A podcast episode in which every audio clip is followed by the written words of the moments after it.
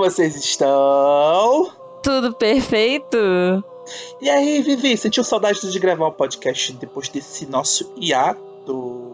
Ai, senti, eu adoro, muito divertido, né? Ai, também senti saudade. Gente, pra, pra vocês que não estão sabendo, a gente gravou um monte de episódio e a gente ficou um tempinho sem gravar, agora a gente tá retomando. E nessa semana, né, Vivi, já teve já tanto babado, é, as páginas caindo, Facebook caindo, um monte de aplicativo de banco, WhatsApp, Insta, TikTok. Eu pensei que fosse um apocalipse. Só não caiu, né? Só não caiu o Bozo.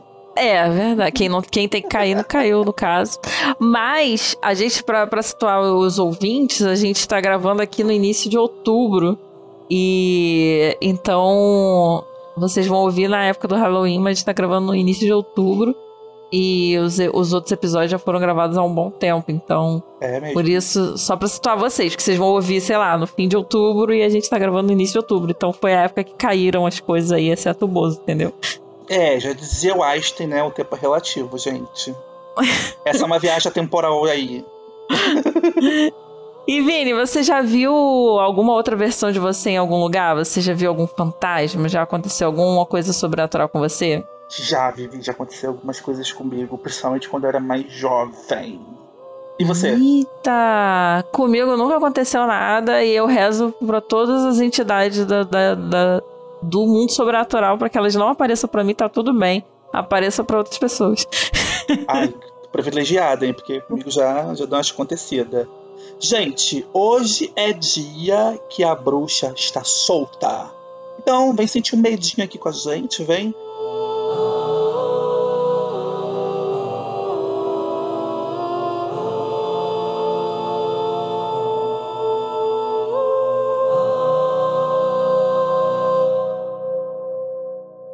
Animado pro Halloween aí? Eu sempre fico animado, os meus amigos nunca se empolgam. Eu acho que aquela história de Halloween é um cacete, viva a cultura nacional, é realmente muito forte aqui, entendeu? O povo tem um monte, muito preconceito. Eu sempre proponho festa de Halloween, fantasia no trabalho, no dia do, do Halloween, né? E ninguém nunca compra a ideia.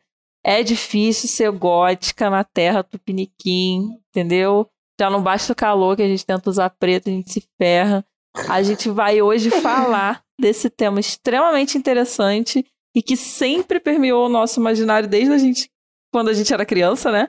Porque afinal a gente teve uma infância cheia de coisas dos Estados Unidos para encher a nossa imaginação, infelizmente.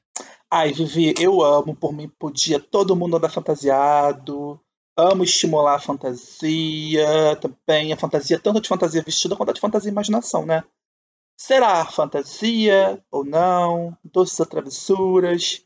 Aqui tem o Cosmo Damião, né, para os doces. Tem o Dia dos Finados, para quem gosta de uma, né, de homenagear quem se foi. E que, para quem não sabe, tem o Dia do Saci, acredita? Eu amo tudo, gente. Eu amo, inclusive, o folclore nacional, sou apaixonado. Acho o folclore nacional mega tenebroso também. Tem umas histórias assim que eu fico, Jesus. Mas gostamos daquele clima de terror, né?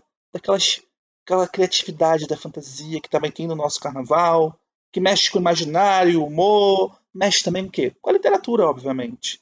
Então você acenda a luz da sua sala ou de onde você estiver, porque hoje o medo aqui é garantido. Como diz a bruxa do 71, é você, Satanás! Vamos pro nosso especial de Halloween, gente! Halloween! Vamos! Vamos mostrar cultura pra esse povo? Um adulto é triste e solitário. Grande maioria dos livros bons são livros de grande qualidade. Sou fã, quero service. é a afinação da interioridade. Ah, eu tô muito empolgada pra esse episódio, amigo. Vamos começar por onde? Pela, pela, pela origem do Halloween? A trava-língua. Gente, é, essa festividade, pra quem não sabe, ela, como os outros datas do calendário, tem uma origem no povo celta, nos povos pagãos lá da Europa, como os vikings, etc. É, era um dos abates né, do celta, que eram as festividades que marcavam a cada virada de estação e que até hoje elas são comemoradas por religiões neopagãs, como a Wicca, por exemplo. Essa data é conhecida como Samhain, que é considerada para o povo celta e para o povo neopagão como o Ano Novo. Hum. Babado. É, uma época é considerada mais escura, com o inverno mais rigoroso. Então o pessoal acreditava que os mortos e os espíritos vagavam pela terra em busca de alimento de uma fogueira para se aquecer. Por isso que entre o dia 31 de outubro até o dia 1 de novembro, entre o 1, 31 de outubro e 1 de novembro, a gente tem várias datas que falam de morte, né? Como o dia de finados, dia de todos os santos, por aí vai. Engraçado que até lá no México, né, o Festival dos Mortos, o Dia de los Mortos, é próximo a esta data, dia 2 de novembro, pelas minhas pesquisas. Gente, tudo se conecta. Até porque, se você nunca viu o Código da Vinci, né, aquele livro lá do Dan Brown, ele fala um pouquinho desse assunto, que é o Conselho de Niceia. A Igreja Católica, naquela época, né, para é, expandir a sua fé e também os seus negócios, ela precisava, ela estava conquistando esses povos que eram pagões e tal, que tinham outras religiões com vários deuses. Então ela precisava pegar esses calendários e jogar na Igreja Católica, entendeu? Então é o Natal, por exemplo, é, não sei se você sabe, mas Jesus provavelmente não nasceu nessa época.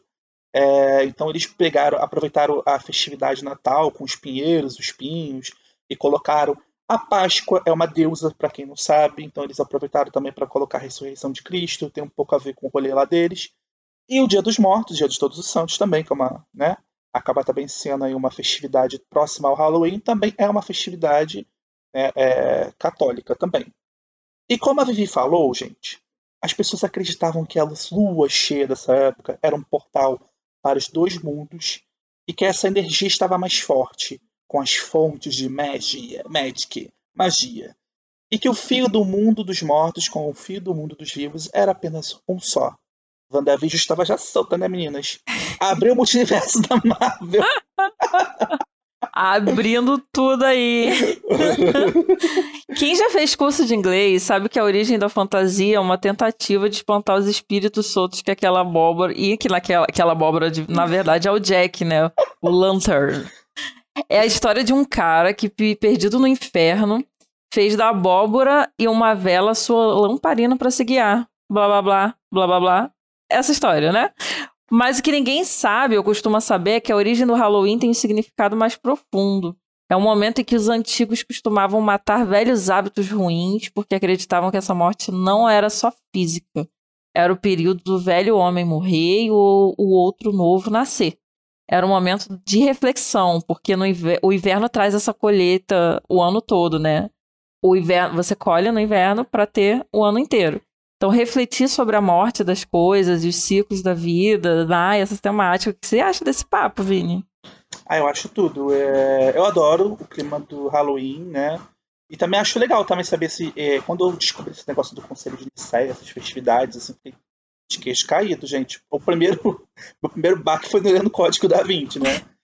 Aí falava, gente, mas tudo que eu comemoro tem um lado bruxa, tem um lado pagão, né? Sim, e na nossa cultura tem muito disso também, a cultura brasileira, né?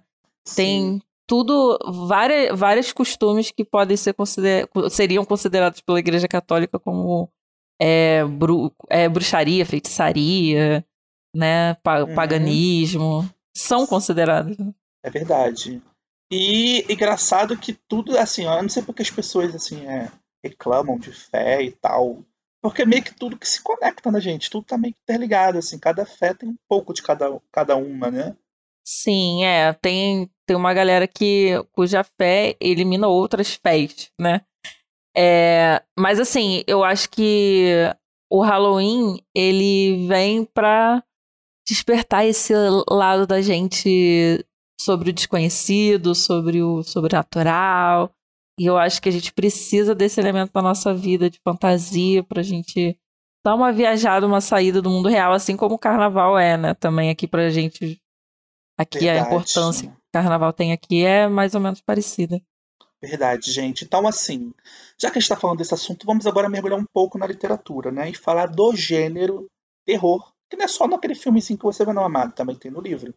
É, segundo o crítico e estudioso Todorov, englobava tudo aquilo que causa a excitação do que pode ser estranho. A excitação do que pode ser ou não ser um fato explicado ou um acontecimento. Se a obra apresentar finais explicados racionalmente, seria um romance policial, estando assim distante dos romances de terror. Todorov, na sua obra chamada Introdução à Literatura Fantástica, estudou todos os casos de fantasia da Europa, incluindo ficção científica, contos de fada, terror e o estranho maravilhoso. Caso contrário, se o final não tiver nenhuma explicação e o estranho se apresentar cada vez mais esquisito e forte, essa obra, então, se encaixaria no gênero terror. A origem do terror passou a ser o século XVIII, junto com o século da Iluminação. Antes disso, as coisas estranhas eram explicadas pela vontade de Deus. Agora, abriu-se esse precedente sobre eventos paranormais. Acontecia também na Europa o movimento das cadeiras girantes, que acabou se transformando nas religiões espíritas. O movimento das cadeiras girantes são as sessões em que as pessoas tentavam falar com os mortos em jogos de, co de copo, tabuleiros, as mesas acabavam girando e os, ob os objetos saíam do lugar sem explicação. Foi nesse, nesse século que surgiram as primeiras obras de origem gótica, com elementos sobrenaturais. O castelo de Otranto, The Castle of Otranto, de Horace Walpole, é considerado o primeiro romance gótico e foi inspiração para Edgar Allan Poe e Bram Stoker. Eu acho que seria legal a gente agora enumerar as primeiras obras de terror clássicas até as mais hypadas dos tempos de hoje. O que, que você acha, amigo? Ai, acho tudo e acho lindo. Vamos lá? Então começa assim com A Noite das Bruxas, que não é bem um romance uh, de terror, mas tem elementos, né? É um romance que as pessoas julgam, né? Falam que é algo mais maduro da Agatha Christie. É ambientado no Halloween, é, é a história, né, sinopse de uma escritora, a senhorita Oliver, está na sua casa, tá, está em casa, né, numa casa, com pessoas brincando de uh, brincadeiras tradicionais de Halloween, na época vitoriana, até que uma menina diz que presenciou um assassinato quando era criança, em uma noite muito remota de Halloween também, e todos a desmentem, falam assim, ah, não. Aí logo depois, essa menina é encontrada afogada, gente. Aí a escritora faz o quê? Liga para o seu melhor amigo, que é o Hercule Poirot. Que é o. Acho que é assim que pronuncia, né? Hercule Poirot? Não sei. Acho que é assim. Parece nacional. Eu tomo Hercule Poirot, gente. Aí vocês decidem o que vocês querem. É, acho que é Hercule Poirot. E é isso. Aí é, eles vão, aí entra aquela famosa história da, da, de crime, de romance policial, né? A detetive lá entra em cena para investigar. Ai, a Agatha Christie é tudo. Eu já, já li Frankenstein, do Mary Shelley, e essa história é muito emocionante. Além da, da estética de terror, né, que é dada à obra, por, porque tem um monstro e tal, é uma história de amor também, história de horror. Tem tudo misturado ali, eu amo. Foi considerado por estudiosos como o primeiro exemplo moderno de ficção científica. A autora se inspirou nos elementos de Luigi Galvani, que aplicava carga elétrica em defuntos para tentar revivê-los. Ai, que coisa, dá até pavor. Drácula é o hino dos vampirazados, dos góticos. É o vampiro mais famoso da história da literatura. E também aquele que abriu o caminho, né? É. É o romance gótico e que há muitos elementos de terror, criaturas terríveis. E, é claro, uma historinha de amor pra gente viajar na maionese, né? Pra gente ficar, se sentir aquecido, amado. Não é uma história nada água com açúcar. Há muitos elementos aterrorizantes e uma atmosfera quase bestial. A adaptação para o cinema tem o Keanu ah, Reeves ai, como protagonista e uma das piores atuações que né, já, a gente já presenciou. E é. É péssima, cara. A atuação dele é ridícula, mas o filme é muito bom. É e muito ele é, divertido. E ele é bom ator, né? Ah, mais ou menos, né? Mas nesse filme, assim, ele tá tenebroso como o filme. mas o filme é bom, é só a atuação dele que é uma bosta. Mas, assim, vale muito a pena assistir esse filme, é maravilhoso. E tem também, a gente, outro livro, assim, que é um clássico do terror, né? É o Histórias Extraordinárias, do, Edgar Allan Poe, que é uma coletânea de contos que vão, são um marco na literatura, né? E até hoje esses contos e métodos de composição são inspiração em filmes de terror. Tem, por exemplo, o que a gente leu na faculdade, que é o Máscara da Morte Escarlate, que é maravilhoso. Tem o William Wilson, que é maravilhoso. Nossa, é maravilhoso. Que eu já dei spoiler né, no episódio de finais. Exatamente. Finais. E não Tá tem alerta de spoiler, você supere, ouvinte. Gente, outra obra muito assim importante é. ó, engraçado que também tem outra, né? Outra Volta do Parafuso, do R. James. É uma novela gótica sobre fantasmas. Conta a história de uma governanta que vai trabalhar em uma casa com duas crianças. Percebe e, e percebe que a casa está assombrada. Gente, tem um filme que eu acho que é inspirado nesse livro, que é a, ou, Os Outros, não é? Acho que é É, Os Outros, Os com a Nicole. Kidman. Vale a pena você dar uma olhada nesse filme também, que é bem bacana. Maravilhoso. Esse filme aí, eu gelei minha espinha todinha. É, também temos Coraline, do Neil Gaiman, que é um livro infanto-juvenil que fala de universos paralelos meio, meio, meio assustadores e que os pais da mocinha são terríveis em uma outra versão. Aliás, eu fiquei, eu ficava bem assustada quando eu li que os, eles ficam com botões no lugar Aham. dos olhos, né? Sim, ai, nervoso. nervoso. Tem vários elementos estranhos, né? De terror. Tem um gato que fala, a vizinha que lê a sorte em borra de café. Virou filme também. Nossa, esse livro é tudo. Hino, gente, um hino. Se você não assistiu o filme ainda, vale a pena você dar uma assistida, é muito bom. Demais. Gente, e outro hino também, que é clássico, assim, classicão, é As Crônicas Vampirescas, de Anne Rice. Consiste em uma série de livros que narram a história de vários vampiros, famosérrimos também como Drácula, como Lestat, Lois, Armand, Marius, Magnus e outros. Não sei se pronunciei algum nome errado, mas tudo bem. Vivi se Por aí, tiver. isso mesmo. Isso É isso mesmo. mesmo. É, esses livros foram best-sellers, né? Ficaram ainda mais famosos com o lançamento do filme Entrevista com o Vampiro, que eu amo, que Também. conta a história da relação entre Lestat e Lawrence. Diferentemente de Drácula, essas histórias de vampiros são menos voltadas para o terror.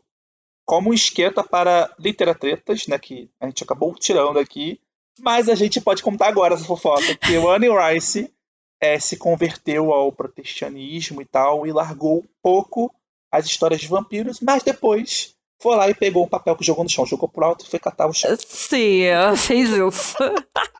E, gente, eu lembro de ter ficado assim, arrasadíssima, gente. Na época, ela não vai escrever mais, mas aí ela foi e deu a volta por cima, maravilhosa. Claro, né, a pessoa inteligente tem que, né? Sim, isso aí, não vai jogar É, tudo no foi um lixo. surto só, só foi um pequeno surto. Sim.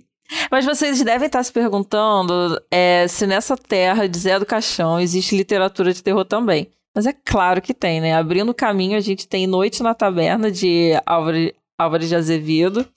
E tem mais coisa, Vini? Gente, tem bastante coisa, assim, né? A gente vai só fazer um compilado, assim, pra não deixar passar em branco. É O Demoníaco, do escritor muito famoso de O Curtiço, que é o Aloysio de Azevedo. Narra uma noite interminável, se qualquer amanhecer do dia. Eu amo esse conto, eu li na época da faculdade, amei. A Causa Secreta do Machado de Assis é estranha e ambígua relação de dois sócios, que um deles quer arrancar o olho um do outro. O repulsivo. É, porque também as pessoas não acham que Machado de Assis não tem terror. Machado tem bastante contos de terror, gente. Dá uma olhada lá e procura. Esse é um Sei. deles. O Repulsivo de Graciliano Ramos, que narra a história de uma pessoa moribunda, doente, lá deitada na cama, e os seus delírios. O Assombrado de Bernardo de Guimarães, muito bom esse conto. Narra a história de homens rústicos, assim, trabalhadores do campo, em volta de uma fogueira em um local que é mato fechado, narrando um acontecimento de uma morte de um outro homem que foi morto por algo que vem do mato, que eles não sabem o que é. E também tem esse conto, gente, esse conto é maravilhoso, da grande e única escritora paulistana Lídia Fagundes Teles, que é o Venha Ver o Pôr do Sol, que narra a história de ex-namorados que o namorado, né, leva ela para ver o pôr do sol dentro do cemitério, gente. Parece Maravilhoso. até que a gente já viu essa história, né, em algum lugar, né, Vivi? É, pois é, né? Será? Alguns noticiários por aí. Pois é. Amigo, existe um livro muito interessante chamado Caliban e a Bruxa. É um livro de não ficção que trata de como era a vida das mulheres na época da caça às bruxas.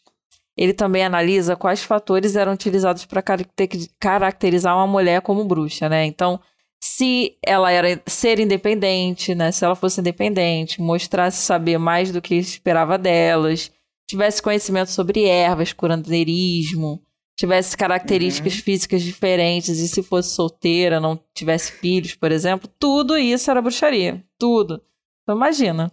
Muitas dessas características ainda são vistas com maus olhos hoje, né? Pensa só, uma mulher de 40 anos que não tem filho, por exemplo, né? Sim, Esquisito é. para as pessoas.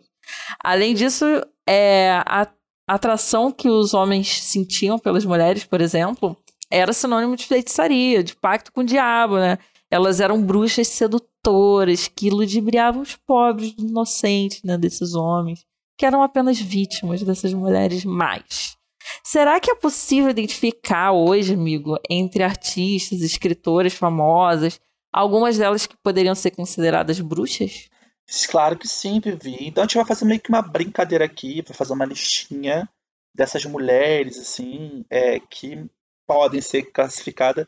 Muito pegando um meme da internet, que depois a gente vai explicar qual meme a gente pegou para ter essa ideia. Então a gente Uhum. começa com a grande, incrível Fernanda Montenegro. Grande atriz, gente, não dispensa apresentações, né? Que ela é, ela é foda. Grande atriz, considerada a primeira dama do teatro brasileiro. Ela fez um ensaio fotográfico vestida de bruxa, amarrada em uma fogueira de livros. Aquele ensaio era uma crítica eh, social e ao, ao atual cenário brasileiro que despreza a cultura, as mulheres. O ensaio também era uma provocação na época que o prefeito, o bispo lá, que eu não vou nem citar o nome, ex-prefeito do Rio, queria censurar os quadrinhos gays na Bienal. Aí também teve, gente, um borbulho, assim, um, ah, um- os fãs de Harry Potter fizeram uma petição para que a ela fosse diretora da escola Castelo Bruxo, para quem não é fã de Harry Potter. É, Castelo Bruxo é a escola que ficaria no Amazonas, né? Hum, É, que seria ambientada pro- provavelmente no Animais Fantásticos 3. Mas Fernanda Montenegro agradeceu e recusou, dizendo estar com a agenda lotada. plena, gente, né? Plena. Quem faz demais. isso? Quem, quem faz isso? A não ser Fernanda Montenegro, né? Ai, desculpa, gente. Minha agenda está lotada. Não posso no momento. Muito obrigada, agradeço. Maravilhosa, né? Sim. Temos também a diva Rita Lee, que também dispensa apresentações, né? Na época dos Mutantes, ela cansou de fazer ensaio de bruxa, de se fantasiar nas apresentações.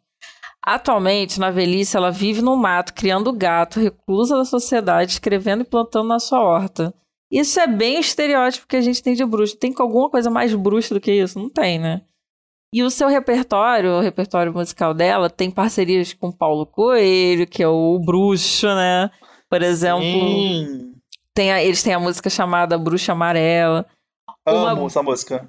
Eu não conheço, amigo, essa música. Ai, amiga, escuta. Gente, escuta, que eu amo essa música é muito boa. escutar. E essa é uma bruxa é sempre aquela que tem os sentidos aguçados, né? Como diz a Rita numa música delas, um sexto sentido maior que a razão. Cor de rosa choque. Por isso não. Pra... Aliás, feminista pra cacete essa música. Claro. Mas assim, bruxa tem que ser feminista. Aí, gente, aqui, ó, tem uma fotinho dela pra uma ilustração, depois vocês procuram. Ela de az- vestida de bruxa, assim, com uma, uma, uma, uma vestimenta meio que roxa, né? É. Com Com preto gatinho. Ai, gente, muita gente, amigo. E com cabelo branco, que ela já tá velhinha, já ela parou de pintar o cabelo de vermelho, como era na juventude. Mas tá bem bruxa. Maravilhosa. Gente, outra assim que a gente pode, pode citar, teve uma série de terror agora da chamada Desalma, da Globoplay, que tem Kiss, né? Ela toda vestida de bruxa, né? Mas ela já tinha feito uma vilã bruxa numa novela que é muito flopada, mas que eu amava, chamada Eterna Magia, uma novela das seis. Aí aqui na foto ela tá com vários. Acho que é Pinheiro, né? Uhum. Mas ela de- é. Mas toda ela é de preto. muito. Ela é muito boa pra interpretar bruxas. Ai, ela é maravilhosa. Cabelo branco longo, assim, bem liso. Sim. Na verdade, Diva. ela interpreta bem tudo, né? Maravilhosa. Sim. Entrega. Maria, Maria Bethânia é uma outra diva que também tem a sua aura mística. Além de longos cabelo- cabelos grisalhos, que ela nunca corta, os pés descalços, né? Que ela sempre tá descalça no show dela. Cercada de supersti- superstições, ela é uma grande fã devota de santos, orixás, mistura o que mais existe de sincretismo no Brasil: catolicismo e candomblé. Muito maravilhosa. Tem um tweet nessa, é, nessa vibe que foi inspiração, né? É, é o arroba Luke Hammerly.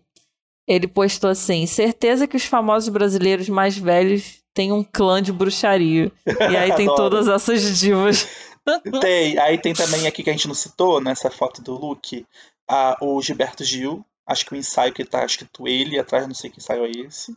Com longos dreads, né? Maravilhoso. Maravilhoso. E a Sônia Braga, que é a nossa outra diva internacional aí, que sempre faz filmes maravilhosos no mundo afora. É, e fez também há pouco tempo, né? O. Como é que é o nome do filme? Ai, gente, como é que eu posso esquecer o nome do filme? Sei. Quem, O Sônia Braga? É, o último, Bacurau. Tava no Ah, Bacurau. sim, verdade. Todos os filmes ela faz, né? Do. do desse diretor aí, que eu esqueci o nome dele agora. Sim, verdade. Ela tá lá, plena também, maravilhosa. Gente, continuando nesse momento, vamos pensar agora em escritoras que poderiam ser bruxinhas e tal, como a Agatha Christie, por exemplo. Ela escrevia no início da sua carreira sobre atividade paranormal e espiritualidade. Durante a Primeira Guerra, ela serviu ao seu país é, como enfermeira e assistente de farmácia na Cruz Vermelha. Então ela tinha é, um diário de anotações sobre fármacos e antídotos contra venenos e feridas, etc. Maravilhosa, né? Tem coisa mais bruxa? Não tem. Não. Muito, muito maravilhosa. Tem a Mary Shelley também, que já foi desafiada por, pelo Lord Byron. Ela escreveu uma das histórias de terror mais famosas, né, que a gente já mencionou aqui, que é o Frankenstein. E ela era muito à frente do tempo dela, porque ela tinha forma- formação intelectual na época, isso não era permitido, né, às mulheres. E ela tinha interesse em ciência e tecnologia, numa época que isso era só para homem. Então, perfeita. O que explica o livro dela, né? A sua obra. Tem um Sim. pouco a ver com tudo isso. Gente, a outra também que é babado é Virginia Woolf, né? Participou de grupo neopagão, gente, olha isso. Ela participava de grupos que discutiam socialismo, vegetarianismo, contato com a natureza é, e aproximar e essas coisas e tal. Ela acreditava que a nudez em público é, deixava esse babado do contato com a natureza melhor. Nossa. É, Essa era hard, maravilhosa É. também. Outra escritora que podia ser considerada uma bruxa é a Hilda Hilst. Ela vivia reclusa em uma chácara cercada por cachorro, não recebia, não recebia muita gente em casa, recusava contato com a sociedade. Tinha um, flo- um folclore que girava em torno dela, segundo conta o escritor Victor Heringer. É, foi professor do Vini, né, Vini? é, foi meu professor ele. Ah, morreu mu- que. E morreu muito jovem ele. Aliás, Caramba. uma, uma homenagem a ele aqui. Fofo. Ele, ele, ele falava meio louca, eremita, arredia, indomesticável. Teve uma frase, é, escrevendo erotismo, teve uma fase né, de erotismo em que ela era muito interessada pelo ocultismo. Ela chegava a usar o gravador na sua casa na esperança de captar vozes do além. É, abre aspas, é que as pessoas aqui têm muito medo da morte e preciso tranquilizá-las, diz ela em uma das fitas que gravou. É, essa história chegou a virar filme chamado Hi- Hilda Hills Pede Contato. E aí, Vini, o que você achou desses bafos que são quase um literatretas? Gente, a Hilda Hilst era babado. Nossa. Imagina isso! Perfeita, perfeita. Aliás- Vai que, né? Vai que tem um- alguma coisa ali. Aliás, grande poeta. Grande poeta. Maravilhosa. Ela é incrível. Nossa, dá, é, é- às vezes dá orgulho de ser brasileira quando penso nesses escritores perfeitos que a gente tem. Sim, total. Vivi, o que você acha dessa ideia? A gente pode ler microcontos de terror e alguns relatos gringos e comentar. Todas essas histórias, gente, foram retiradas de fóruns e sites como Reddit para postas como um desafio. Se essas histórias são verdades ou não são, fica no imaginário de cada um. Sabe que me deu um pouquinho de medinho, Vivi? Não passava nem Wi-Fi na hora que eu tava escrevendo essa parte do roteiro. Vamos começar com a primeira. Vamos. É, então, vou ler a primeira com uma voz assim, porque acho que dá uma ambientação. Vou ler uma sequência de três microcontos. Eu estava cobrindo meu filho e ele disse: Papai, veja se tem algum monstro embaixo da minha cama. Eu fui olhar para acalmá-lo e então vi um outro debaixo da cama me olhando tremo, trêmulo e sussurrando: Papai, tem alguém na minha cama. Ai, que medo! Tenso. Eu despertei com um barulho de batidas de um vidro. Pensei que vinham da janela, até que percebi que vinham do espelho novamente. Isso é um clássico, hein? Isso é um clássico Aham. aqui de, de filme de terror. Eu vi o meu reflexo no espelho piscar. Essa também é outra história de espelho, hein? Que costumam cobrir o espelho quando tinha uma chuva e também tinha uma crença de que as crianças recém-nascidas não podiam se olhar no espelho. Tem esse lance de porta no espelho, né? As vozes antigamente cobriam o espelho quando alguém morria. Gente, esse negócio de espelho é. É uma loucura, né? Porque tem muita crença religiosa, tipo, de não pegar espelho de pessoas, de outras pessoas que você não sabe que é, ou então de quebrar o espelho, dar sete anos de azar. Sempre tem uma história de espelho, né, gente? Tem, mas é porque o espelho, pensa só, cara, o simbolismo disso, ele mostra o seu reflexo. Acabou. Isso já é, assim, um simbolismo gigantesco que, que dá muita asas à imaginação. Verdade. Gente, agora a gente vai ler é, relatos, né? E um deles é assim: Eu acordei e encontrei meu filho de três anos deitado na cama ao meu lado. Eu perguntei como ele chegou na minha cama. Ele disse que veio para me proteger dos olhos claros. Estava em cima de mim enquanto eu dormia. Ai, Vivi, Ai, imagina isso acontecer com a gente. Cruz credo, eu, hein? Isola. Saravá. É louco, acho que eu, né? Acho que eu te fa... acho que simplesmente eu desmaio na hora e acordo três dias depois. É, não, entidades, por favor, façam isso com outra pessoa, a gente tá de boa aqui. Meu filho de três anos estava cantando baixinho enquanto eu estava colorindo. Eu parei para ouvir, mas eu nunca tinha ouvido música antes. Eu perguntei onde ele aprendeu e ele disse: A senhora no meu quarto cantou para mim. Crianças com a sua sinceridade dão muito medo, não é mesmo, amigo? Gente, olha, imagina se um dia. Teve uma história uma vez que minha, minha, minha irmã tomava conta de, de uma criança. Aí essa criança ficou desesperada, que ela olhou pro meu quarto, assim, eu morava na época com minha irmã e minha mãe. Olhou pro meu quarto e ela ficou simplesmente desesperada, morrendo de medo, começou a gritar. Gente. A minha irmã que conta essa história. Eu fico imaginando, gente, o que tinha dentro meu quarto? Ai, gente, cruz credo. eu sei de umas histórias de crianças que é, do nada lembram de vidas passadas. E aí começam a falar. Ah, eu acho que é o próximo babado aqui, hein? Ai, vamos ver, vai. Acho que é. Quando meu filho tinha 4 anos, nós estávamos assistindo um documentário sobre o Titanic. A cena era uma imagem da sala de, calde de caldeira e a câmera garimpou da esquerda para a direita. Ele apontou para a TV e disse: Isso é errado! As cadeiras estavam do outro lado e eu estava bem aqui. Ele apontou para um pequeno espaço na sala de caldeira. Isso é onde eu estava. É por isso que eu não gosto da água. De água. Essas histórias de encarnação, né, gente, com criança me assustam um pouco. E olha que eu sou espírita. Muito bizarro. Ai, Tem é algum relato. Tem cada relato que caiu o cu da bunda, né, Vivi? Nossa, eu conheço, já vi vários relatos desses de, de pessoa, crianças que falam, não, quando eu era seu pai, eu fazia tal coisa. E aí fala pra, pra, pra mãe, assim, sabe? E, e aí você fica, nossa, cruz credo. Ou quando a criança tem uma mancha e aí ela fala do nada que ela recebeu uma facada naquela. no lugar onde tem a mancha. E. Aham, sim. Tem uma série, gente, na Netflix, que eu assisti assim, eu fiquei com muito medo. Que é Vida Pós-Morte, que o último episódio, o sexto, fala de reencarnação. E as crianças falando esses casos, assim, né? Dá um Não. pouquinho de medo. São as crianças mesmo que estão contando? São casos de crianças que contam as reencarnações dela com detalhes. Gente, quero Detalhes. assistir, hein? Na Netflix, qual é o nome? É Vida Após a Morte, o último episódio, o sexto, Ai, vou assistir. que fala sobre esse tema. Adorei. Vamos para outro relato. Minha melhor amiga, Lisa, morreu quando eu estava grávida de minha filha. Quando minha filha tinha três anos, eu a ouvi rindo e perguntei: Do que, que você está rindo? E ela disse: Tia Lisa está fazendo caretas e jogando comigo. Mas de uma criança da família falar de um parente morto, falar que tá falando com um parente morto. Ai, gente, eu não tenho nem psicológico pra isso. Ai, eu não tenho. Aliás, amigo, é, a minha tia, quando a mãe dela faleceu, a minha tia de consideração, né? A mãe dela faleceu, que era minha avó. é, ela disse- dizia que via direto a mãe passando dentro de casa, assim. Cruzes. E tranquilona, assim. Eu falei, você Tá não tem louco. medo, não, gente, pelo amor de Deus.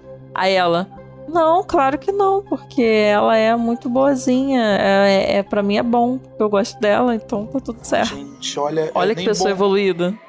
Olha, nem bonzinho, nem, nem malzinho eu quero ver. É, ele pode ficar lá, entendeu? Eu gosto dele mesmo assim, tá tudo certo. Não precisa aparecer, tá tudo bem. Tá tudo bem mesmo, fica longe. Gente, outra história. Enquanto eu trocava minha filha em frente ao armário, com as portas abertas, ela começou a olhar ao meu redor e a rir. E eu perguntei: que era engraçado? E ela disse: O homem. Eu perguntei: Que homem? E ela respondeu: O homem com pescoço de cobra. Eu virei para olhar, mas não havia nada ali. Gente, imagina isso. Eu já me mudava de casa. Sim, já abria ali, já procurava ali no quinto andar um outro apartamento. tá maluco. Tá louco. Minha filha tinha 4 anos de idade. Em uma manhã, ouvi a porta do quarto dela bater e fechar, o que geralmente significava que ela iria para o nosso quarto para se deitar junto de nós. Porém, ela não veio e logo depois eu ouvi a sua voz. Esperando que ela voltasse a dormir, deixei-a que ficasse um pouco acordada. Então eu ouvi a porta se abrir e fechar novamente. Dessa vez, decidi ir no quarto dela para ver o que, por que, ela continuava saindo da cama. Eu entrei e ela estava com os olhos fechados. Querida, Sim, papai. Por que você saiu da cama? Eu não. Eu não, eu tava tentando dormir, mas ele não me deixou em paz, ele continuou falando comigo e me fazendo perguntas. Ele?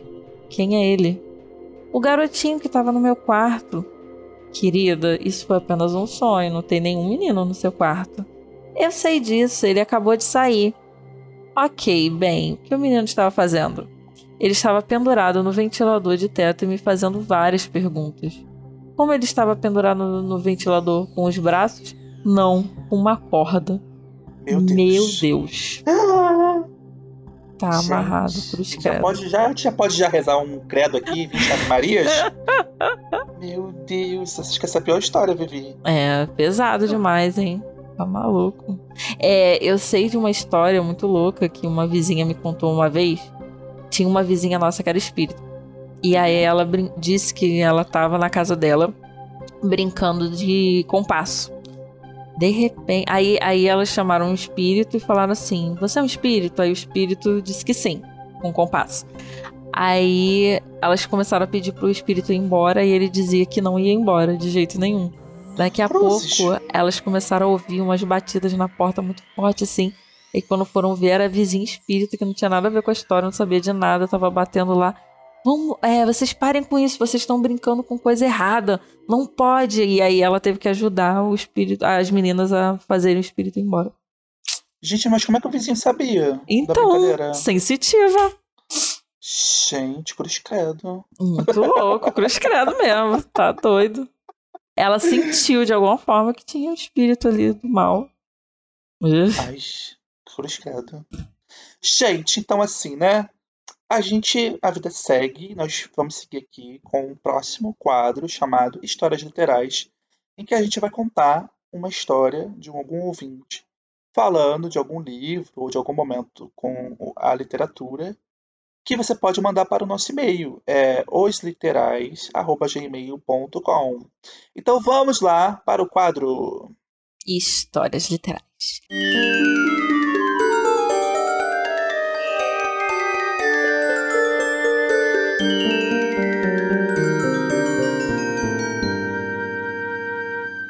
A história de hoje se chama O Vendedor de Livros. Essa história aconteceu em uma cidade chamada Pitangueiras, no interior de São Paulo, e foi contada pra gente por uma ouvinte querida nossa. Muito obrigada. Muito obrigado. Então vamos lá. Em um dia de calor e muito sol, deveria fazer 36 graus. Então apareceu um cara no meu portão de terno com um tecido extremamente grosso. O cara era muito alto e muito pálido. Ele era corpulento e tinha um corpo muito robusto. Ele não era gordo nem malhado. Ele tinha um corpo muito estranho. Um cara que de uma cara de que parecia estar com dor na barriga ou dor em algum lugar. Eu achei que era o calor, porque estava com uma, uma mala pesada e cheia de algo. Era tipo umas malas tipo essas de empresário. Ele disse que era vendedor de livros didáticos e disse que estava morrendo de calor e queria um copo d'água. A minha mãe deixou ele entrar. Eu não sei por que minha mãe fez isso, mas ela deixou aquele homem estranho entrar. Ele entrou na sala, mas ele tinha um cheiro específico que parecia de pinha ou eucalipto, mas não era isso. Eu tinha muito medo dele, embora fosse, eu fosse criança. Eu olhava pra gente encarando, ele olhava pra gente encarando como se fosse acontecer alguma coisa ruim. Eu lembro que ele vendia uns livros com os desenhos que parecia aqueles livros de testemunha de Jeová. Ele ofereceu pra gente uma coletânea desses livros. A gente gostava muito de ler, talvez seja por isso que minha mãe deixou ele entrar. Ele ficou oferecendo os livros, mas foi estranha a maneira como ele parava e ficava encarando eu e minha irmã. E quando ele entrou na casa, parecia que a casa tinha ficado mais fria, embora tivesse muito calor. E o mais engraçado é que quando uma pessoa é branca no calor, né, gente, ela fica vermelha. E pelo relato que nos conta, a pessoa era pálida, muito pálida. E nós sentimos muito incomodados com aquela presença, aquele clima frio, aqueles olhares. Eu e minha irmã ficamos juntas, uma perto da outra, meio que para se proteger, e com medo. O cheiro que vinha dele começou a fazer nossos olhos arderem e coçarem. Ele tomou metade do copo de água, o que também é muito esquisito para uma pessoa que estava morrendo de calor. Ele também não estava suando. Até que ele se levantou e foi embora. Ele, ele falou com a minha mãe brevemente e foi embora. E quando ele foi se despedir da gente, ele olhou bem no fundo dos nossos olhos e disse apenas tchau. Eu e minha irmã ficamos com medo por dias. A nossa mãe não se lembrava disso. Não se lembra desse homem. Não lembra da gente é, na casa nesse dia. Não lembra de nada relacionado a esse dia. Eu perguntei também aos vizinhos que ainda têm contato e nenhum deles é, disse, é, disse é, que nunca ouviu falar dele e que nem lembrava desse cara. Eu lembro que quando eu atendi a porta, a rua estava vazia, o que era muito esquisito, já que a rua sempre ficava cheia nesse horário. Ninguém vende assim no interior, principalmente que é muito quente. Precisa de um carro ou alguém acompanhando. E era comum vendedores naquela cidade irem em dupla ou em transporte público ou em transporte para levar as coisas. Até porque eles correm risco sozinhos de serem assaltados e precisam estar sempre acompanhados. Eu achei muito estranho não ter ninguém com ele. O mais estranho dentro que era é o mais estranho é que dentro da maleta dele não tinha muita coisa em determinados momentos, só tinha um papel e um livro e, e livros, né? E assim termina a história. Meninas e meninos, cuidado com o que vocês permitem entrar na casa de vocês. Com quem e com o quê? E aí, Vini, o que você achou? Aí, Vivi, eu acho que esse cara era, era, um, era um defunto, era, uma, era um espírito. Você acha? Acho porque, tipo assim, pelo que eu já li na internet, já escutei de relatos, quando, a pessoa, quando o clima muda, o cara era pálido, o cara desaparece e aparece do nada, sabe? Então eu acho que a mãe da, a mãe da Bigna não lembra. Uhum. Eu acho que tem muitos elementos nessa história que, aliás, até um pouco de terror, né? Sim. Que é um, tem estranho demais. Que mostra que ele pode ser um espírito, um defunto. Ele apareceu ali e ele não era desse mundo, provavelmente. E você, o que você acha? Nossa, eu acho muito assustadora, né? Essa, você saber que você recebeu a visita de alguém que não é desse mundo. Ai, é muito. Que nervoso. Eu não, quero, eu não quero jamais ter essa notícia de que alguém que eu, com quem eu esbarrei, na verdade, não era desse mundo. E também tem um clima assim, né? De tipo assim, de um cara meio. É... Como é que eu posso dizer? Potencial abusador, né? Sei lá, meio que olhando assim as garotas e tal. Então, estranho. mas se ele não era desse mundo, ele ia olhar estranho para pessoas que também não são do mundo dele, sei lá. Entendeu? Se ele é uma criatura sobrenatural, ele pode olhar para as pessoas de forma estranha, né? Porque faz sentido, sim. Faz, faz. Gente, o que me lembra também uma outra história minha, que de um livro, né? Que uma amiga. Eu tinha uma amiga que ela, a gente costumava trocar livros e tal, emprestar livros um pro outro. E um dia ela chegou para mim e ela sabia que eu gostava muito de cultura japonesa e tal, causa eu vejo animes e tal, etc. Ela me deu um livro chamado Lendas e Histórias do Japão. E ela falou assim: Ah, você se importa? Porque a mulher do. Acho que a mulher do irmão dela, ex-mulher, trabalhava em hospital, o cara tinha falecido. E ela falou assim: olha, esse cara é, é um livro de um defunto e tal, de um cara que faleceu. Você se importa? Eu falei, não, não me importava realmente. Então eu peguei aquele livro, gostava muito de ler ele e tal, li bastante ele. Até que um dia, assim, eu, às vezes eu vou em um centro, né? Centro de Umbanda. Aí uma entidade tal chegou para mim e falou assim: olha, tem um objeto na sua casa que tá com uma energia muito, muito esquisita e tal, tá atrapalhando um pouquinho você. Aí eu falei, eu fiquei pensando, pensando, falei, qual? Ela, não, uma hora você vai saber qual é. E eu fui vivendo, arrumando minhas coisas, arrumando minha vida, nessas mudanças e tal. Aí, umas, sei lá, mudanças atrás, peguei o livro e lembrei na hora do que a, a, a entidade tinha falado. Eu falei, gente, é este livro. Aí eu associei logo a história do defunto. Hum, nossa. Ai, que hum. pesado, né? Como é? Você um sentiu, você sentiu que aquele livro tinha energia pesada? Eu lembrei de tudo, porque uhum. ela falou, ela, ela meio que deu a entender a entidade de que o livro, né, o objeto, eu não saberia agora, mas uma hora eu ia saber, ia lembrar. E quando eu peguei, eu lembrei do que ela falou. Ah. E lembrei também do episódio de que era um livro de uma pessoa que já tinha morrido. Nossa, que loucura, hein? Eu, isso me lembrou também uma história eu, com um livro também. Eu tinha o Drácula, do Bram Stoker, tinha ganhado. Mas já tinha lido, o livro estava aqui em casa. E aí, um belo dia, eu sonhei que o livro lev levitava e Ai. começava a pegar fogo sozinho, assim. E aí eu ficava morrendo de medo. E o livro ficava levitando, pegando fogo um tempão. Assim. E aí eu sei que acordei super assustada e emprestei o livro para alguém que eu sabia que não ia me devolver mais. Sabe que tem um outro livro também que todo mundo fala que tem história de terror? É o tal do livro de São Cipriano. Ah, é? Tem. E eu não tenho esse livro, não. É, acho que é livro de coisa de magia.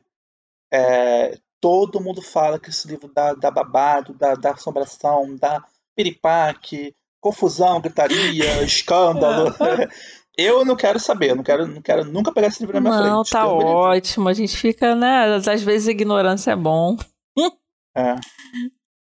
Agora a gente vai pro Literatretas, né? Que é o nosso quadro em que a gente conta histórias, fofocas, babados do mundo da literatura. Ela não presta porque ela é mentirosa, porque ela é falsa. E você é o quê?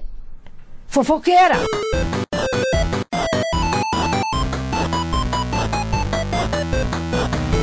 No quadro de hoje, vamos comentar uma bela de uma fofoca sobre Fernando Pessoa, poeta e escritor de Portugal, conhecido por seus inúmeros heterônimos. Gente, para quem não sabe, pseudônimo é quando o escritor é muda apenas o nome, inventa um nome fictício para não ser identificado. Heterônimo já é mais complexo. É uma personalidade, né? É um jeito de escrever, é uma outra pessoa escrevendo. Entendido? Então, Sim. a pessoa se interessa pelas artes esotéricas, se interessava, no caso, né, que já foi isso. É, artes esotéricas do espiritismo, astrologia, maçonaria, Rosa Cruz, teosofia, é, Pessoa também chegou a cogitar viver de astrologia profissionalmente. Tem estudiosos que sustentam a tese de que na segunda parte de Mensagem, mar português, cada poema corresponde a um signo do zodíaco.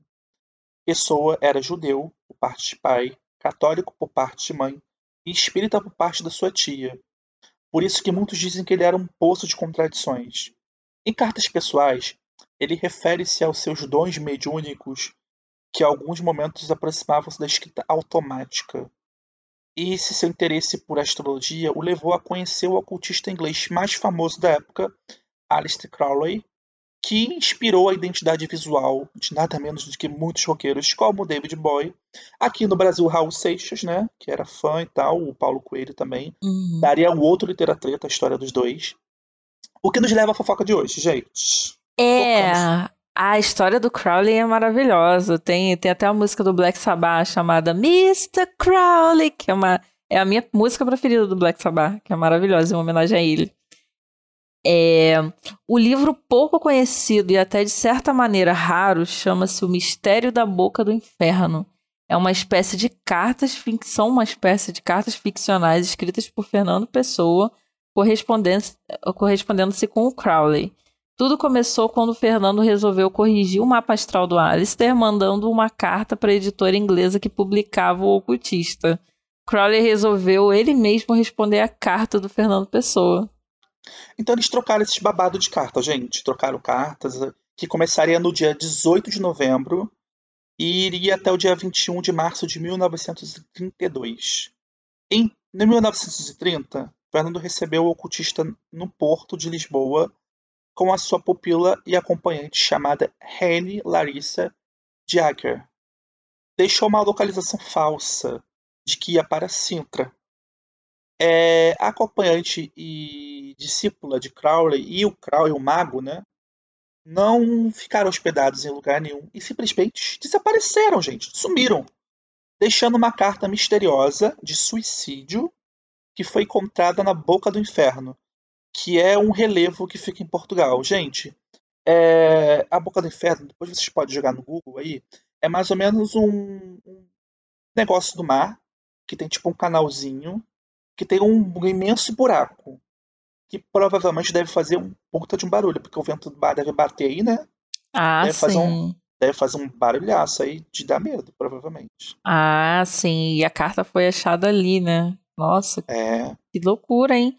O sumiço do ocultista Crowley tornou-se público em Portugal, reportado nos principais jornais do país.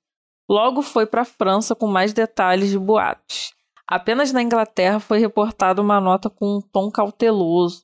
No fundo, era tudo uma pré-fake news arquitetada pelo Fernando Pessoa e o Mago. Que coisa mais bizarra, né? Tudo começa com uma correção astrológica e termina uma espécie de romance com cartas e um detetive ficcional criado por Pessoa para investigar o caso.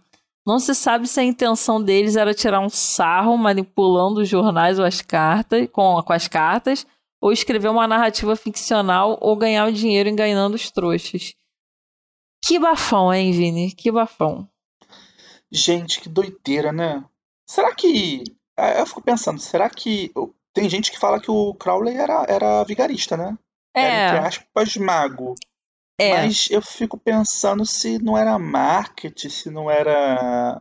Se era de verdade. Eu não acho que fosse de verdade, não, mas muita gente acreditava, né? É, a gente pode fazer um episódio só falando de, de Crowley e suas influências. O que, que você acha? Ai, acho tudo. Porque ele tem Inclusive- influência em tudo que é da cultura. Diga. Inclusive, inclusive até- a gente tava, eu Vivi comentando até no nosso grupo em comum, no WhatsApp, de uma história do Paulo Coelho, gente, que dá medo. Que tem um pouco do Crowley envolvido. Então. Lembra, Vivi, do negócio lá do que ele viu? Uhum, sim. Bizarro. A gente pode Bizarro. fazer um episódio com isso, hein? Pode, pode. Vai ser Se legal. vocês gostam, gente, comentem lá nas nossas redes sociais e peçam pra gente fazer. Que a gente Tá bom? faz com o maior prazer do mundo. Isso aí. Gente, agora a gente vai para um outro momento do nosso podcast, que são as notas de rodapé, onde nós indicamos alguma coisa que a gente gostou muito essa semana. Então vamos lá. Notas de rodapé. Claro que no Halloween eu não poderia deixar de fazer indicações musicais trevosas, é claro, porque para quem não sabe, eu tenho um passado trevoso, eu tenho uma adolescência bem gótica, suave, entendeu? Porque no Brasil só dá pra ser gótica suave mesmo. É, e essas e a música, né? A música trevosa faz parte da minha formação dark, entendeu? Então eu preciso falar sobre isso agora. Então eu quero indicar o álbum Ons da banda Nightwish, Ai, amava. que era muito boa. Nossa, esses dias eu tava ouvindo, porque essa, esse álbum não tava no Spotify, agora ele já tá lá. E aí estava eu lá ouvindo, maravilhoso. Gente, esse álbum é tudo para que vo- você que corre- curte uns bons riffs, com uma estética que flerta com trevas e cu- cultura nórdica. Gente, tudo. Tem uma outra banda também chamada Épica. A época é um também foi muito divertido. nessa vibe aí. Divertido Gente. não, é divertido mal, né? É um divertido trevoso, mas é divertido. Ah, mas é tudo de bom também. Gente, eu vou indicar um Twitter, né? De, o Twitter é arroba Ana Estar Lendo, que fala sempre de livros, dá dicas, fala de promoções e ofertas. É muito legal para quem gosta de livro. E eu não poderia deixar de falar também de duas séries que eu vi recentemente de terror. Que são um hino. Sabe o que é aquele hino? A Missa da Meia-Noite é uma minissérie do carinha lá, do diretor que já fez outras coisas de terror na, na Netflix. E, é, gente, é incrível porque tem uma puta crítica social. Tem as falas, os textões dos personagens. Tem um textão no final falando sobre a morte, que é de cair o cu da bunda. É muito, muito perfeito. Então vale a pena você dar uma olhada. É claro que não é aquela coisa tipo assim, mega comercial. É, é, você vai nessa vibe de você curtir a ilha, porque é o pessoal que mora numa ilha lá, e de repente aparece um padre novo, aí tem todo, Hum. todo esse, esse envolvimento, tá? Então você vai nessa vibe de curtir os personagens, nada de uma coisa muito acelerada, que a série não é acelerada. Ela começa a ficar, ela começa a ganhar uma porrada, digamos assim, né, um tom mais veloz, no oitavo episódio, perto do final. Então vale a pena. Se você chegar até lá, vale a pena. Outra série que eu fiquei, gente, fiquei com morrendo de medo. Fiquei, tipo assim, com morrendo de medo e nojo. Hum. É Vingança Sabor Cereja. Quando o som do paredão toca, tom de cereja, eu bebo. Momento Top Zero Vila Mix. Aí, essa, essa série, gente, ela tem uma vibe assim meio que American Horror Story daquela, do Coven. Eu amo essa, essa temporada do American Horror Story. É muito legal. Tem umas partes nojentas, assim, então vai com aquela vibe de, tipo assim, ver coisa nojenta. Mas é boa. Não gostei do final, mas é boa. Hum. Então é isso que eu tenho pra indicar nesse dia das brochas. Arrasamos, Vini.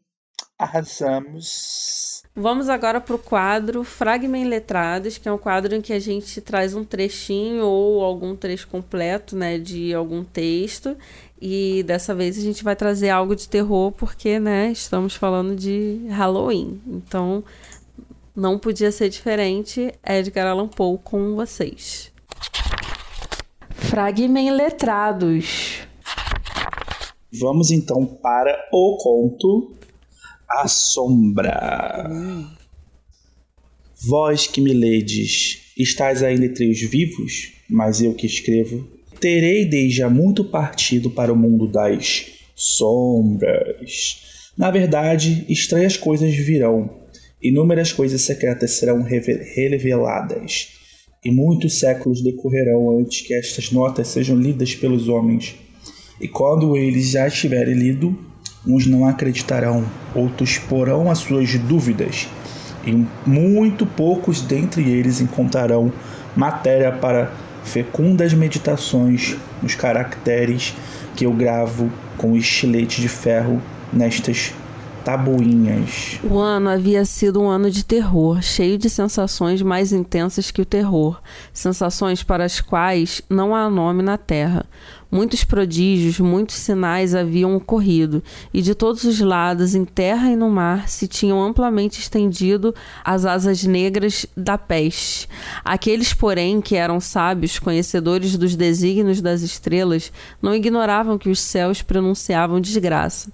E para mim, o grego oino, como para outros, era evidente que atingíamos o fim desse septingésimo, nonagésimo quarto ano, em que a, estra- a entrada do carneiro, o planeta Júpiter fazia sua conjunção com o anel vermelho do terrível Saturno. O espírito particular dos céus, se não me engano muito, manifestava o seu poder não só sobre o globo físico da Terra, mas também sobre as almas, os pensamentos e as meditações da humanidade. Uma noite, estávamos sete nos fundos de um nobre palácio numa sombria cidade chamada Ptolemais, sentados em volta de algumas garrafas de vinhos cor de púrpura de quiós. Compartimento não tinha outra entrada senão uma alta porta de bronze, e a porta havia sido moldada pelo artifício cor corinos, e produto de hábil mão de obra, fech fechava por dentro. De igual modo, protegiam esse compartimento melancólico negras tapeçarias que não espalpavam a visão da lua, das estrelas lúgubres e das ruas despovoadas. Mas o sentimento e a lembrança do flagelo não se tinha expulsado facilmente. Havia à nossa volta, junto de nós, coisas que não podemos definir distintamente, coisas materiais e coisas espirituais. Um peso na atmosfera, uma sensação de abafamento, uma angústia e, acima de tudo, esse terrível modo de existência que ataca as pessoas nervosas quando os sentimentos estão cruelmente vivos e despertos, e as faculdades do espírito entorpecidas e apáticas. Esmagavam-nos um peso mortal, estendia-se-nos pelos membros, pelo mobiliário da sala, pelos copos por onde bebíamos, e todas as coisas pareciam oprimidas e postradas naquele abatimento. Todas, exceto as chamas de sete lâmpadas de ferro que iluminavam a nossa orgia, nossa gente, alongando-se em delgados fios de luz. Elas assim se quedavam, ardente, pálidas e imóveis, e na mesa redonda de ébano, em redor da qual nós sentávamos, e cujo brilho transformava em espelho, cada um dos convivas, é, convivas contemplava a palidez do próprio rosto e o brilho inquieto dos olhos tristes dos seus camaradas. Não obstante, compelíamos-nos a rir e estávamos alegre nossa, alegres à nossa maneira, uma maneira histérica, e cantávamos as canções de Anacreonte que não passavam de loucura, e bebíamos a larga, muito embora a púrpura do vinho nos lembrasse a púrpura do sangue. É que no compartimento havia uma oitava personagem, o jovem Zoilo, morto, estendido a todo o comprimento e amortalhado, era o gênio e o demônio do cenário. Ai, esse não tomava parte do nosso, no nosso divertimento. Apenas a sua fisionomia, convulsionada pelo mal, e os seus olhos, em que a morte só semi-extinguiria o fogo da peste, pareciam tomar pela nossa alegria tanto interesse quanto os mortos são capazes de tomar pela alegria daqueles que têm de morrer. Mas embora eu, Oino, sentisse os olhos do defunto fixos em mim, a verdade é que me esforçava por não me aperceber do amargor da sua expressão, e olhando obstinadamente para as profundezas do espelho de ébano, eu cantava em voz alta e sonora as canções do poeta Theos Gradualmente, porém, o meu canto cessou, e os ecos, rolando ao longe por entre as negras tapeçarias do aposento, foram enfraquecendo, indistintos, e desvaneceram-se. Mas eis que no fundo dessas tapeçarias negras, onde morria o eco da canção, se ergueu uma sombra escura, indefinida. Uma sombra semelhante àquela que a lua, quando está baixa no céu, pode desenhar com as formas de um corpo humano mas não era sombra nem de um homem, nem de um Deus, nem de nenhum ser conhecido. E tremendo por instantes no meio dos reposteiros, ela ficou, enfim, visível e firme sobre a porta de bronze. Mas a sombra era vaga, sem forma, indefinida. Não era sombra nem de um homem, nem de um deus, nem de um deus da Grécia, nem de um deus da Caldeia, nem de nenhum deus egípcio e a sombra jazia sobre a grande porta de bronze e sobre a cornisa em arco, sem se mexer, sem pronunciar uma palavra, fixando-se cada vez mais e acabando por ficar imóvel. E a porta que a sombra assentava, se bem me recordo, tocava os pés do jovem Zóilo. Nós, porém, os sete companheiros, tendo visto a sombra sair dos reposteiros, não ousávamos contemplá-la de frente Baixamos os olhos e olhávamos sempre para as profundezas do espelho de ébano. Por fim, eu, Oino, aventurei-me a pronunciar algumas palavras em voz baixa e, perguntai a, e perguntei à sombra a sua morada e seu nome. E a sombra respondeu: Eu sou a sombra, e minha morada é ao lado das catapumbas de Ptolomais, e muito perto das e muito perto dessas plaunuras infernais que encerram o carnal impuro de Caronte. Então todos nós, os sete, erguemos-nos horrorizados dos nossos assentos e ali ficamos, trêmulos, arrepiados, cheios de assombro. O timbre de voz da sombra não era o timbre de voz de um só indivíduo, mas de uma multidão de seres, e essa voz, variando as suas inflexões de sílaba sílaba para sílaba, enchia-nos confusamente os ouvidos, a imitar os timbres conhecidos e familiares de milhares de amigos desaparecidos. Ai, Aceite que horror! Só o poder de Edgar Allan Poe. Edgar Allan Poe, gente. Sabe que me lembrou? Lembrou aquele. Já ouviu falar de Sete Além? Não. De uma outra dimensão e tal, que as pessoas falam na internet. Não. que é meio sombria e que é, o mundo é meio velho, encardido e as pessoas têm um olho amarelado. Nossa. E também lembrou do Povo das Sombras. É Também verdade. é uma lenda. Esse eu conheço. É uma lenda da internet, né? Sim. Que é babado. É, é meio. Isso me lembra a Máscara da Morte Escarlate também, que é outro conto dele, se eu não me engano. Mas é meio aterrorizante, né? E ele. E tem o espelho, né? Também o espelho que a gente tá falando no episódio do podcast. Sim, é verdade. Nossa, Ai, tem legal. tudo nesse texto, maravilhoso. Sim. E é, gente, a gente tá encerrando aqui então esse episódio. E o que, que tu achou, Vivi, desse episódio? Ai, eu amei, é um dos meus preferidos, porque, né, amo, amo essa temática. Ah, eu também amo essa temática. Gente, espero que vocês consigam dormir. Não olhe pra debaixo da cama. Não olhe pro espelho essa noite, tá? Não garantimos segurança. essa noite, esse dia, não sei. Que hora você tá escutando? A gente não garante, mas a gente garante a diversão do episódio. Então, gente, bom Halloween pra vocês aí. E doces e travessuras. Beijo! Beijo, tchau.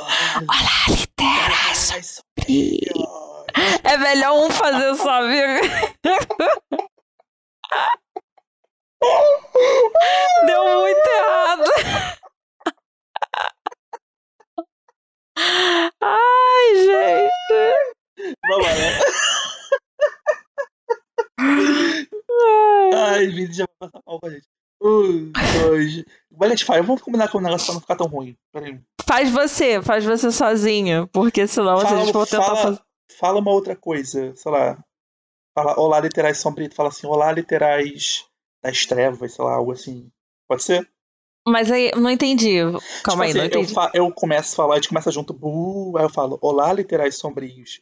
Aí você, olá, literais das trevas, algo assim. Tá, tá bom, pode deixar. Então vamos. Mas o Bu a gente tem que conseguir fazer junto. Não, bu é fácil de fazer junto, vamos fazer junto. Tá. Então vamos lá. Um, dois, três e.